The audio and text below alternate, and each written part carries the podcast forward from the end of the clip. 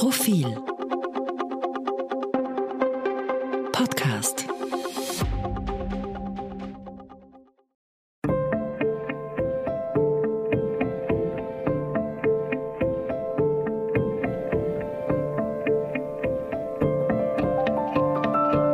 Tauwetter, der Profil-Podcast zur Klimakrise.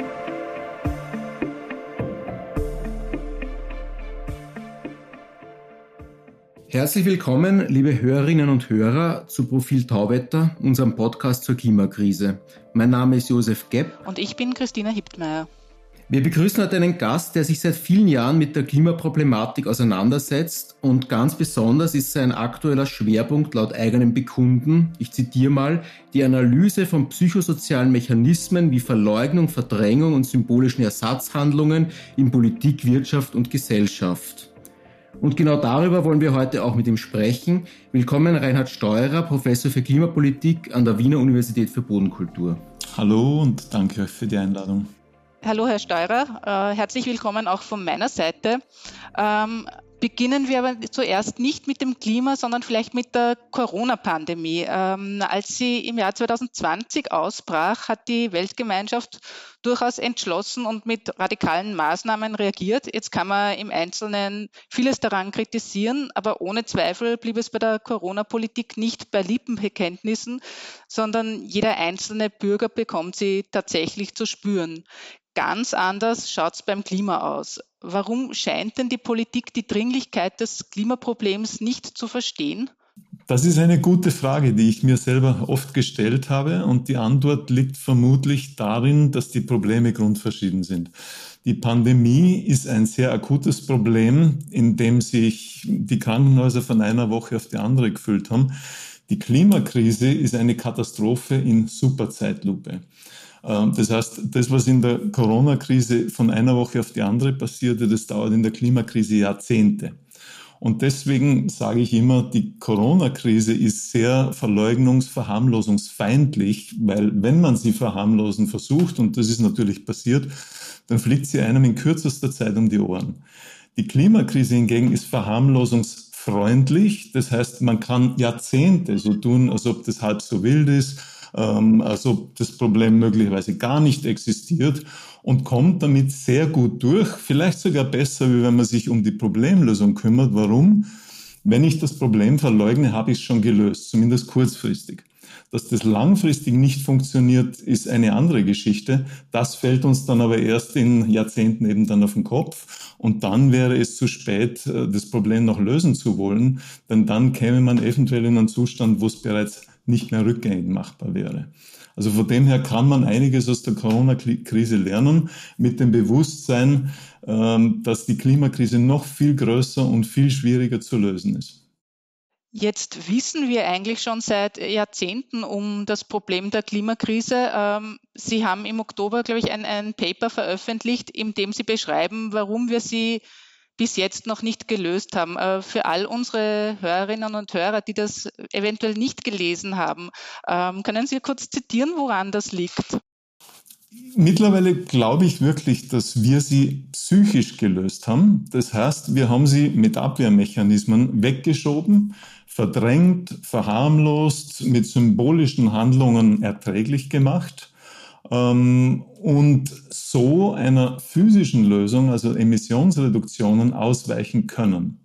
Ähm, man muss sich das so vorstellen, dass die Klimakrise eine enorme kognitive Dissonanz, also einen großen inneren Konflikt in uns auslöst. Der schaut so aus, dass wir, wenn wir uns dem Problem stellen, im Grunde jeden Tag äh, der Tatsache in die Augen schauen müssten, dass wir in einer Art und Weise leben, die eben katastrophale Folgen hat. Das ist unangenehm. Da gibt es zwei Möglichkeiten. Entweder man löst es eben physisch, indem man Emissionen reduziert, klimafreundlich lebt, oder man löst es psychisch, indem man es verharmlost, wegschiebt, äh, verdrängt, verleugnet, äh, also irgendeine Abwehrlösung findet. Äh, und diese Abwehrlösung hat für uns bis 2019 im Grunde perfekt funktioniert. Äh, das Aufkommen von Fridays for Future hat das Ganze dann schwieriger gemacht.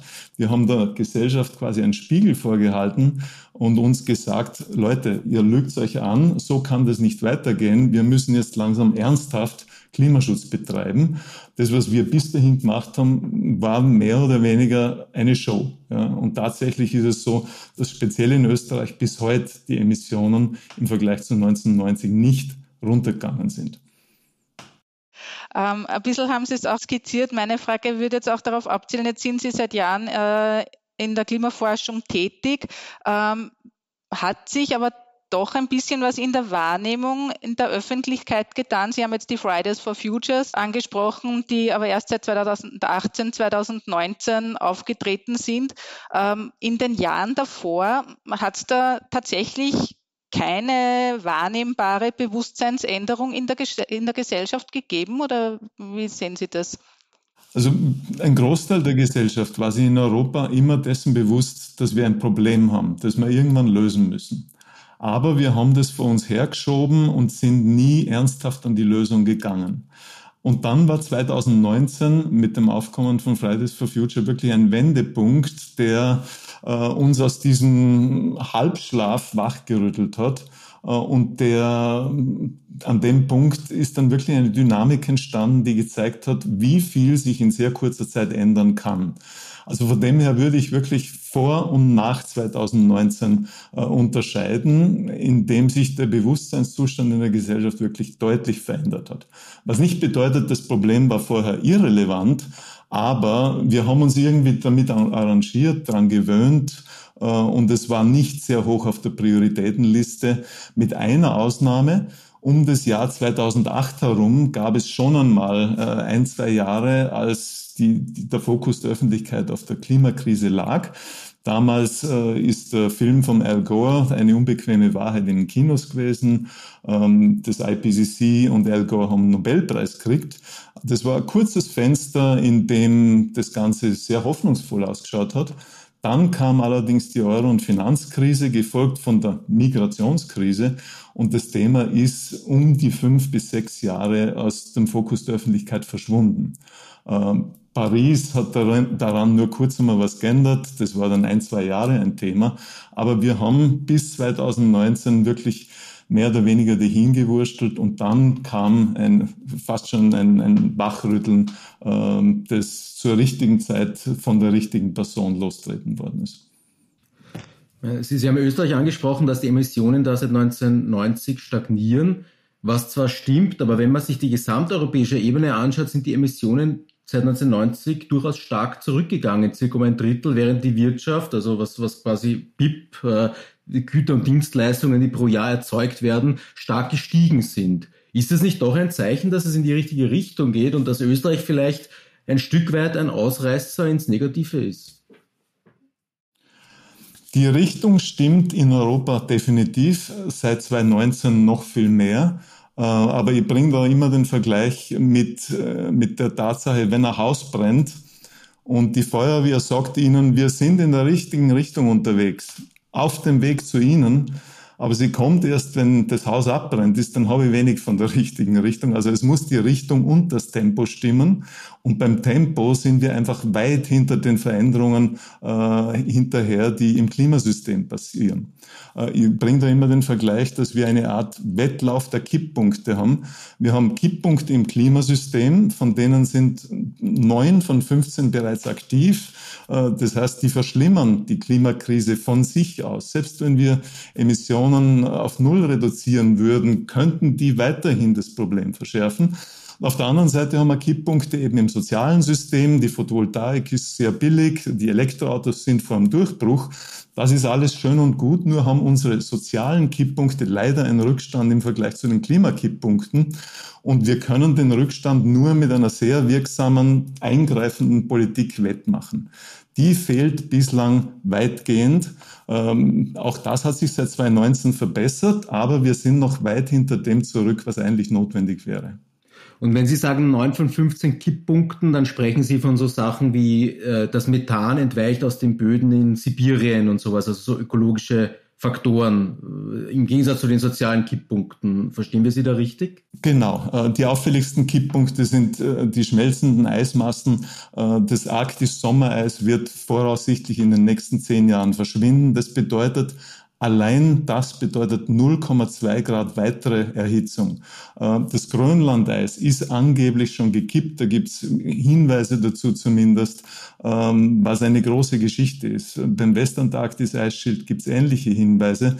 Äh, Waldbrände nehmen zu. Äh, das ist ein weiterer Kipppunkt. Und das Methan, das aus dem Permafrost frei wird, ist noch eine, eine ungewisse Sache. Also was man sieht, ist, dass Methanemissionen zunehmen, dass die Konzentration stärker ansteigt im Moment wie je zuvor. Es ist noch nicht ganz klar, wo das herkommt. Zu befürchten ist, dass es aus dem Permafrost kommt. Das wäre der, der schlimmste Fall. Ähm, zu hoffen ist es, dass es aus Fracking und Gasförderung kommt. Weswegen wäre das die bessere Variante. Die könnte man nämlich quasi nur kontrollieren. Das andere wäre unkontrollierbar. Und wenn man diese Kipppunkte eben einen nach dem anderen durchgeht, dann haben wir einen gewaltigen Rückstand im Vergleich zu den Risiken, die sich da entwickelt. Und den Rückstand können wir eben nur durch eine wirksame Klimapolitik aufholen. Äh, die ist eh deutlich besser unterwegs wie vor 2019, aber man sieht dann doch immer wieder, wie schwierig und mühsam es ist, umstrittene Entscheidungen dann durchzubringen. Äh, wir haben vorher schon das Thema Wirtschaftswachstum angesprochen. Eben in Europa gehen die Emissionen der Emissionsausstoß zurück, obwohl die Wirtschaft weiter wächst. Sie haben da mehrere interessante Papers dazu geschrieben. Viele Leute glauben, ich sage mal, Klimaschutz ist alles umsonst, geht alles nicht, solange das BIP weiter wächst, solange wir immer mehr Güterdienstleistungen hervorbringen müssen wir quasi unser Wirtschaftssystem komplett umstellen, den Kapitalismus irgendwie neu erfinden, um das Klima zu retten? Oder gibt es da eine gelindere Möglichkeit? Wie, wie schätzen Sie das ein? Ich würde sagen, ja, das müssten wir, wenn wir alles andere probiert hätten und es nichts gebracht hätte. Äh, es ist aber so, dass wir Klimaschutz bisher überhaupt nicht ernsthaft probiert haben, äh, sprich CO2-Emissionen weitgehend unreguliert haben lassen. Das heißt, wir haben einen freien CO2-Markt mehr oder weniger bis, ähm, bis vor kurzem gehabt, mit Ausnahme des Emissionshandels, wobei da der Preis bis vor einem, zwei Jahren auch sehr niedrig war und somit auch fast nicht reguliert war. Ähm, mit anderen Worten, wir haben einfach das CO2 nicht reguliert und deswegen kann man nicht daraus schließen, dass der Kapitalismus mit Klimaschutz nicht vereinbar ist was man sagen kann, ist, der freie Markt ist mit Klimaschutz nicht vereinbar. Ja, also die neoliberale Version des Kapitalismus wird sich mit Klimaschutz, der, der wirkt, nicht ausgehen. Der Kapitalismus, wenn er reguliert ist und entsprechend äh, die Emissionen runtergehen, müsste sich schon ausgehen. Ähm, da sehe ich also noch Spielraum äh, innerhalb des kapitalistischen Systems. Und ehrlich gesagt, wenn wir jetzt versuchen würden, in den nächsten 10 bis 15 Jahren die Klimakrise zu lösen, indem wir den Kapitalismus abschaffen, dann sehe ich schwarz, das würden wir einfach nicht hinkriegen, würde ich sagen. Also rein aus Pragmatismus muss man, glaube ich, sagen, da übernehmen wir uns. Ja. Ähm, probieren wir das Mögliche innerhalb des Systems, das wir haben äh, und machen wir es ernsthaft, dann bin ich überzeugt davon, dass eine Entkopplung gehen müsste. Äh, allerdings wird es auch bedeuten, dass die Mehrheit der Gesellschaft das wirklich will, äh, dass die Mehrheit mehr Druck ausübt wie die Fossillobby und dann wirklich äh, so reguliert wird, wie, wie wir es bisher noch nicht gesehen haben. Und wo steht der freie Markt dem Klimaschutz entgegen? Wo müsste man den freien Markt quasi einschränken? Der freie Markt hat im Moment ähm, ein Interesse, äh, nämlich ähm, Profit zu machen, auch wenn es viele Emissionen bedeutet. Warum? Weil die Emissionen in vielen Märkten nichts kosten. Das heißt, ich kann Externalitäten verursachen, Emissionen sind externe Effekte, ohne dass ich dafür zahle. Den Preis zahlen zukünftige Generationen. Ähm, die Regulierung müsste also darin bestehen, dass der Markt für diese Schäden, die er verursacht, aufkommt äh, und er nicht auf, auf Kosten zukünftiger Generationen heute Profite machen kann. Das ist eine relativ simple Sache, aber da sind wir noch weit weg davon. Äh, speziell am Weltmarkt. In der EU sind wir ein bisschen weiter, da hat CO2 äh, zumindest einen gewissen Preis bei 50 Prozent der Wirtschaftsleistung. Am Weltmarkt äh, ist es so, dass die, die meisten Emissionen, ich glaube, um die 98 Prozent mehr oder weniger unreguliert sind. Das heißt, da haben wir einen freien Markt, auch was CO2-Emissionen betrifft. Und das ist mit Klimaschutz einfach nicht vereinbar. Das heißt, Klimazölle, sowas in die Richtung, das wäre eine Maßnahme, die Sie sich da vorstellen könnten, um auch im Welthandel da regulierend eingreifen zu können, oder? Verstehe ich Sie richtig? Das, das ist ein wesentlicher Teil der Lösung. Das Drama ist, dass die EU erst vorhat, damit 2026 zu beginnen. Das sind weitere vier Jahre, die wir eigentlich nicht haben. Im Grunde hätten wir die Klimazölle schon vor zehn Jahren braucht äh, im Grunde parallel zum Emissionshandel. Und jetzt warten wir weitere vier Jahre. Das ist äh, der Punkt, wo ich sage, da stimmt das Tempo überhaupt nicht. Ja. Also da geht Klimarealität und politische Realität weit auseinander äh, und da kann man nur den Kopf schütteln. Und kann man denn so genau ermitteln, wie viel Klimaschaden in einem Produkt, das jetzt nach Europa importiert wird, drinnen steckt? Geht das denn so einfach? Ähm, das geht sicher nicht genau, aber annäherungsmäßig wird es schon funktionieren, so dass Emissionen einen halbwegs angemessenen Preis kriegen. Äh, es wäre schon was gewonnen, wenn die Tonne CO2, sagen wir mal, 100 Euro kosten würde. Ähm, die tatsächlichen Kosten der Tonne sind wahrscheinlich weit höher. Äh, das Deutsche Umweltbundesamt redet von 160 bis 180 Euro die Tonne. Äh, und tatsächlich, wenn wir den Kipppunkten näher kommen und in ein Katastrophenszenario steuern, dann wird der Preis für eine Tonne CO2 im Grunde unermesslich hoch, weil, weil einfach zu viel am Spiel steht. Ähm, also es ist sicher keine Ausrede, keinen CO2-Zoll einzuheben. Äh, das kann man schon so annäherungsmäßig schätzen, dass das hinhauen würde. In Österreich ist im Rahmen der ökosozialen Steuerreform jetzt, ich glaube, 30 Euro im Gespräch. Ist das ein Schritt in die richtige Richtung oder ist das ein ist das eine, wie, wie, wie Sie gern sagen, äh, Ausreden, Scheinlösungen und Heuchelei, habe ich irgendwo bei Ihnen gelesen, fällt das auch in diese Kategorie? Es ist einmal mehr ein Schritt in die richtige Richtung, aber wieder viel zu wenig, viel zu langsam. Und es besteht schon die Gefahr, dass es zu einem Ablasshandel wird. Also sprich, dass es keine Lenkungswirkung haben wird, weil das ist der, der Unterschied an der Tankstelle entspricht dann ungefähr der Tagesschwankung zwischen Vormittags- und Nachmittagspreis. Das wird niemand groß beeindrucken oder zum Umstieg auf Elektroauto bewegen. Aber es kann natürlich ein gutes Gewissen machen, weil wir zahlen ja jetzt eh für unsere Emissionen und somit äh, haben wir unseren Teil geleistet. Äh, das wäre dann äh, die, die Scheinlösung, äh, die uns vermittelt, wir tun ja eh, was wir können, aber in Wirklichkeit das Problem nicht löst. Jetzt ist natürlich die Hoffnung, dass der Preis dann steigt und möglicherweise dann auch stärker steigt, äh, wie äh, im Moment vorgesehen. Ähm, und dann kämen wir schon langsam durchaus in einer, in einer Lösung, die wirkt. Wobei man immer dazu sagen muss, es ist ganz wichtig, dass äh, speziell arme Haushalte dadurch ja nicht mehr belastet werden, weil die Einnahmen ja zurückkommen als, als Klimabonus von dem ärmere Haushalte besonders profitieren. Also die steigen in Summe dann deutlich positiv aus. Das ist wichtig, dass man, dass man eben das Ganze sozial ausgeglichen macht äh, und, und nicht zusätzlich nur die Inflation damit äh, anheizt. Aber ist das letztlich nicht wieder eine Art Scheinlösung, wenn wir sagen, wir führen eine CO2-Steuer ein, wir brauchen auch eine hohe CO2-Steuer, die wirkt, aber gleichzeitig dürfen die Leute das irgendwie nicht spüren, also sie sollen quasi sich gleich fortbewegen können oder halt, wenn sie müssen, sie sollen sich gleich ernähren und all das. Äh, kommt man da nicht wieder in so eine Art Scheinlösung rein? Eigentlich nicht, nämlich dann nicht, wenn ich den Leuten Alternative gebe, Alternativen gebe, die eben klimafreundlich sind. Wenn CO2 einen relativ hohen Preis hat, dann beginnt schneller mal jemand dann zu rechnen, so, was ist denn jetzt eigentlich die billigste Art, noch Auto zu fahren? Äh, und bei einem Preis von, von eben 100 Euro die Tonne oder 25 Cent pro Liter, schaut die Rechnung dann viel schneller, viel früher positiv aus für das Elektroauto oder für den öffentlichen Verkehr. Äh, und ich habe somit einen starken Anreiz, eben umzusteigen. Dasselbe gilt für die Gasheizung, für die Ölheizung. Äh, es ist einfach ein, ein Anreiz, äh, nach Alternativen zu suchen. Und sofern es die Alternativen gibt, hat es einen Effekt. Äh, vor 20 Jahren wäre es schwierig gewesen, weil da hat es kaum eine Alternative beim Auto zum Beispiel gegeben. Ähm, da hätte halt äh, die Mobilität mehr kostet, aber es wäre schwierig gewesen auszuweichen, außer eben auf den öffentlichen Verkehr.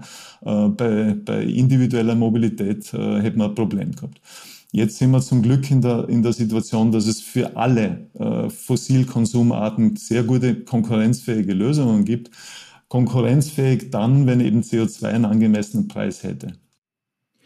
Wir haben schon über die ökosoziale Steuerreform in Österreich gesprochen. Auch abseits davon sagt die österreichische Regierung, dass sie Klimavorreiter in Europa sein will.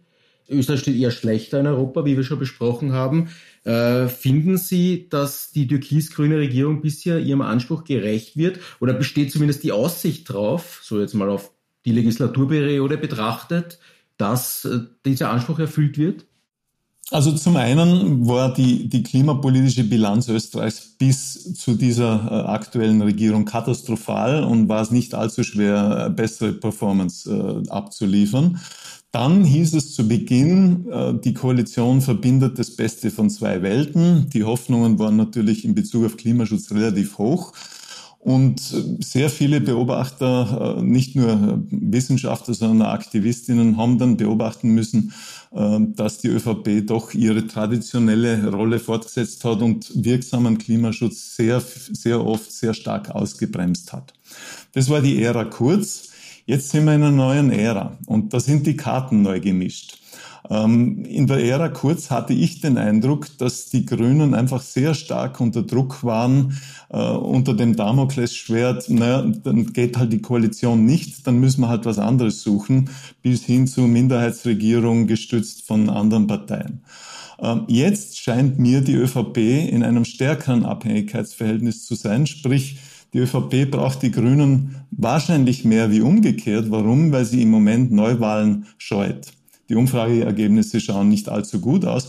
Das gibt den Grünen natürlich Möglichkeiten, im Klimaschutz Druck zu machen. Äh, und deswegen sage ich, die Karten sind neu gemischt. Insofern glaube ich, dass jetzt in den verbleibenden Jahren im Klimaschutz mehr möglich ist, als wie äh, in den letzten zwei Jahren möglich war. Auch hoffentlich, weil die Pandemie dann nochmal zum Ende kommt und die natürlich äh, das Thema zudem in den Schatten gestellt hat. Nehmen wir mal an, Sie hätten die Macht, drei Klimaschutzmaßnahmen sofort umzusetzen. Welche wären denn das? Ähm, das erste wäre sicher einen deutlich höheren CO2-Preis mit Bonussystem, so dass wirklich alles zurückkommt und ärmere Haushalte am meisten davon profitieren. Ähm, das ist der größte Hebel, den wir haben und äh, den müsste man wirklich gleich mal bei äh, bei 100 Euro die Tonne ansetzen mit Rückvergütung, sodass also wirklich äh, spezielle ärmere Haushalte nicht schlecht aussteigen. Die zweite äh, große Maßnahme wäre, und auf die warten wir seit mehr als einem Jahr, ein Klimaschutzgesetz, das einen Rahmen vorgibt und das vor allem ähm, klar festhält, was passiert, wenn Ziele nicht erreicht werden. Und zwar nicht erst 2029, sondern auf einer jährlichen Basis. Also mit CO2-Budgets pro Jahr äh, und einer Kontrolle, äh, ob man auf Zielpfad ist. Wenn man nicht auf Zielpfad ist, dann müsste irgendein Automatismus äh, eingreifen, der uns auf Zielpfad bringt. Ähm, es soll so ein Gesetz kommen, niemand weiß. Also Sanktionsmechanismen oder? Es müsste äh, etwas passieren, das uns dann auf Zielpfad zurückbringt, wie auch immer das ausschaut. Das, das könnte, wie ursprünglich angedacht sein, eine automatische Steuererhöhung. Es können aber andere Dinge sein. Ähm, wenn Steuererhöhung, dann natürlich wieder mit Bonussystem, also dass es sozialverträglich ist. Was ist denn von Maßnahmen zu halten wie Geoengineering oder äh, CO2-Storage? Äh, Wäre das eine Maßnahme, die uns retten könnte, die man einsetzen könnte, die Sie einsetzen würden, wenn Sie jetzt die Macht hätten, drei Dinge umzusetzen? Das sind äh, Hoffnungsgeschichten, äh, die uns irgendwie äh, die Möglichkeit geben, weiter Emissionen zu verursachen, mit dem Versprechen, wir können das später irgendwie richten, indem wir eben die, die Atmosphäre verändern äh, oder indem wir CO2 zurückholen. Äh, keine dieser Methoden äh, funktioniert verlässlich. Beide sind höchst riskant äh, und sich darauf zu verlassen, ist russisches Roulette. Äh, das wir ohnehin schon spielen, aber dann ist es russisches Roulette mit ein, zwei weiteren Kugeln in der Trommel. Äh, also das ist Harakiri mit Anlauf. Eine mögliche dritte Maßnahme wäre äh, Photovoltaikpflicht, speziell bei Gewerbegebäuden, die große Dachflächen zur Verfügung haben, die großteils ungenutzt sind.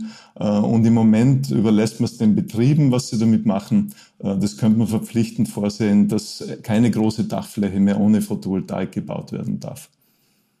Ja, weil Sie es eben jetzt auch ansprechen, wie könnte man denn den Erneuerbaren generell großflächig zum Durchbruch verhelfen, sodass man dann tatsächlich auf Öl, Gas und Kohle verzichten können? Photovoltaik ist eins davon, ähm, aber wie könnte man die Akzeptanz erhöhen? Man hört immer wieder, wenn irgendwo ein Windrad aufgestellt werden soll, dann gibt es gleich den Aufschrei von den Anrainern. Also es ist ja dann auch immer, immer schwierig, das sowas durchzubringen. Ja, ähm, das Blöde bei den Erneuerbaren ist, so Photovoltaik alleine ist toll und günstig, aber alleine reicht's nicht. Wir brauchen die Kombination aus PV und Wind.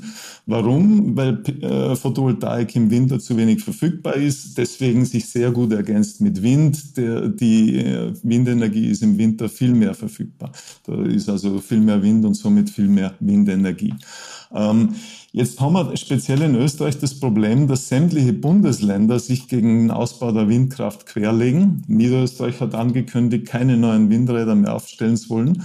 Ähm, die erste Frage, die man stellen müsste, ist, aha, ist Ihnen also die Klimakatastrophe lieber als ein paar Windräder? Weil wir werden welche brauchen. Und anders ist die Energiewende nicht zu schaffen und ohne Energiewende Klimakatastrophe. Ähm, und dann gibt es sehr interessante Bürgerbeteiligungsmodelle in anderen Ländern, die, mit denen man klar sieht, die Akzeptanz in der Bevölkerung steigt, wenn sie beteiligt sind an Kraftwerksparks äh, und etwas von den Einkommen dann haben. Ja, dann sind sie quasi Mitbesitzer. In Dänemark ist das lange Zeit sehr sinnvoll betrieben worden und die Akzeptanz war in weiten Gebieten enorm hoch. Ähm, da tritt man dann natürlich in, in, einen gewissen Konflikt mit den äh, Stromerzeugern, mit, mit der Industrie, aber es fördert die Akzeptanz in der Bevölkerung ganz eindeutig. Also sollte man da in ein, in ein Problem kommen, dann wäre es zu überlegen, äh, ob man so weiterkommen kann. Viele Beobachter sagen, dass die aktuell stark steigenden Energiepreise auch zu tun haben mit dieser Energiewende, dass quasi in fossile Energien immer weniger investiert wird und die Erneuerbaren gewisserweise noch nicht so weit sind, um eine stabile Versorgung sicherstellen zu können. Teilen Sie diese These und wenn ja, was, was soll man da eigentlich machen, um die Leute auch um, um wieder, sind wir wieder bei dem sozialen Thema, um damit sich die Leute die Energie und den Strom leisten können? Ich bin zu wenig Energiemarktexperte, um das im Detail zu beantworten. Aber das, was ich mitkriege, ist, dass die Gaspreise vor allem wegen der russischen Politik steigen äh, und dass wir natürlich in einer Übergangsphase sind, in der es zu Verwerfungen kommt. Die beste Strategie ist zweifellos, Erneuerbare so schnell auszubauen wie möglich. Das senkt nicht nur die Abhängigkeit von Russland, sondern es ist auch mittlerweile die billigste Form der Stromerzeugung. Also Photovoltaik ist mittlerweile viel billiger wie Strom aus Kohle, Gas äh, oder sonst einer Erzeugungsform. Äh, und äh, somit ausbauen, was geht, das ist sicher der richtige Weg. Noch ein ganz anderer Aspekt. Ähm, es wird jetzt dann auch immer wieder in Klimaschutzkreisen oder generell heißt es dann immer, wir müssen auf Fleisch verzichten, wir sollen auf den Ökostromtarif umsteigen, ähm, wir sollen beim Städtetrip die Bahn und nicht das Flugzeug nehmen. Ähm, wie groß ist denn tatsächlich die individuelle Verantwortung oder ist es nicht einfach wichtiger, die Politik da zu drängen, die entsprechenden Maßnahmen zu setzen oder können wir als Konsumenten selbst auch was bewegen? Das, was der Einzelne tut, ist sehr wichtig, aber anders wie die meisten glauben. Und zwar sind weniger die Konsumentscheidungen relevant, sondern die politischen Signale, die vom Einzelnen ausgehen. Also die Vorbildrolle. Äh, wenn jemand äh, sagt, ich, ich höre auf zu fliegen oder ich würde keinen Überseeflug nach Australien mehr machen, weil das kann ich nicht verantworten, dann ist die soziale Vorbildrolle dieser Handlung mindestens so wichtig wie die Emissionen, die damit eingespart werden, vielleicht sogar wichtiger. Ähm, es ist ein schöner Vergleich möglich. Auf der einen Seite haben wir den ökologischen Fußabdruck, das wären die Emissionen, die der Einzelne verursacht und einsparen kann. Natürlich ist es gut und wichtig, äh, den möglichst klein zu halten. Auf der anderen Seite haben wir den ökologischen Handabdruck. Das bedeutet, die politische Stimmung zu beeinflussen, Klimaschutz zu wählen und nicht äh, Klimaverschmutzung zu wählen, ähm, aktivistisch zu sein, demonstrieren zu gehen, was auch immer äh, der Einzelne tun möchte. Und die politische Dimension ist weit wichtiger. Warum? Weil wir die Klimakrise schlussendlich nur politisch lösen können. Das merkt jeder an der eigenen Haut, wenn man sich bemüht, wenig Auto zu fahren oder gar nicht, äh, nicht zu fliegen. Und dann kann man zuschauen, wie das Auto vom Nachbarn noch größer wird und die Flugreisen noch länger.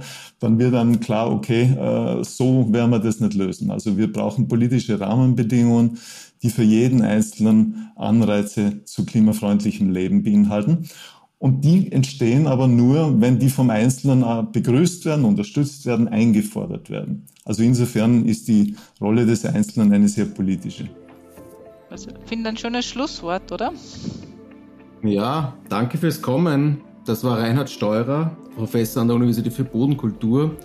Wir würden uns freuen, wenn Sie uns auf Twitter folgen unter Profil Tauwetter. Schicken Sie uns dorthin Anregungen, Kritik, Feedback, entweder via Twitter oder per Mail am Podcasts, also mit s, profil.at. Empfehlen Sie uns weiter und abonnieren Sie uns und bewerten Sie uns auf den gängigen Plattformen. Und besonders freut es uns, wenn Sie unseren eigenen Tauwetter-Feed abonnieren. Den finden Sie, wenn Sie auf Apple, iTunes, Spotify oder den anderen Podcast-Plattformen nach Tauwetter suchen und auf Abonnieren klicken. Das war's für heute. Danke fürs Zuhören und bis zum Freitag in zwei Wochen bei Tauwetter.